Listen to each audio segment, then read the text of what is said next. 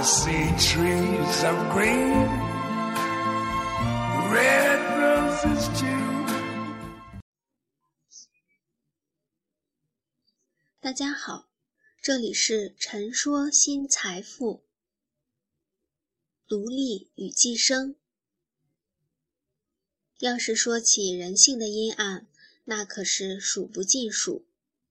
教育范围内，无论多么成功的父母和多么著名的老师，也难以让特定的某一青年成功的避开心底阴暗的滋长。无法保证他百分百长成为一个完美的人。在青年的基础教育上，最该注重的是培养这个青年自觉、自察、自生、自长的能力。他至少能成为一个有能力独立思考的人，能坦然面对离奇的社会。有能力独立思考并不容易达到，在生物界上。有生物寄生的现象，甚至有双重寄生，也就是寄生在 A 身上的 B 身上又被 C 寄生。那么 B 这个生物既是宿主又是寄生物。当然，无论 B、C 都是为了消耗最低的能量，从而获取最多的营养。这是在生物界一些生物获取生存的手段。历经数十万进化的人类 DNA，它是很难澄清自己基因里没有这些寄生倾向的。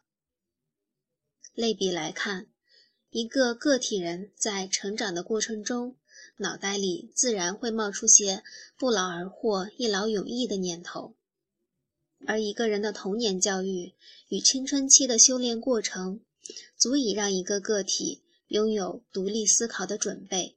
竞争生存的意识，在青年的教育中，这是无比重要的议题。中国古代先贤对此认识是颇为深刻的。无论是出身寒门的学子，还是身居庙堂的达官仕宦，他们都不会否认“一字千金不如一字一经”。理解为一本经书太片面了。应是修身的几条信念更好理解。在汗牛充栋的二十四史里，不难找到这样的例子：那些平安繁华的朝代里，前途无量的青年，在他们显赫的爹妈在朝堂一人之下万人之上的时候，他们身有万贯家资，为父母命是从，心中却没有主心骨。没有自我的信念，没有独立思考的空间。父母一朝离去，他们极其容易被人利用、煽动，甚至走上谋反的道路。霍光之子、房玄龄之子、索尼之子，数不胜数。除去他们手中真实的兵权大小，单只是从家庭的教育上来讲。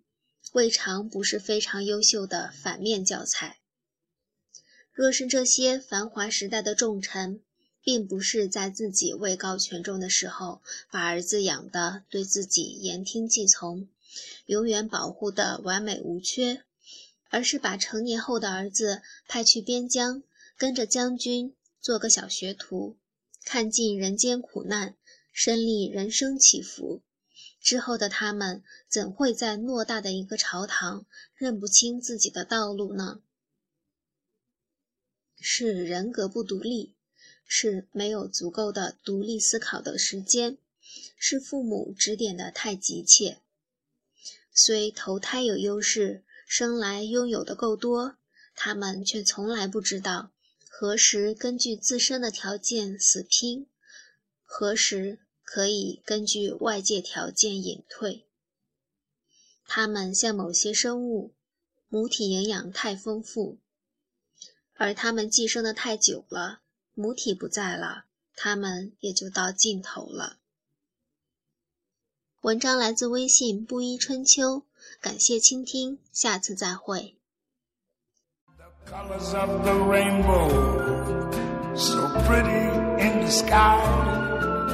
Are also on the faces of people going by. I see friends shaking hands, saying,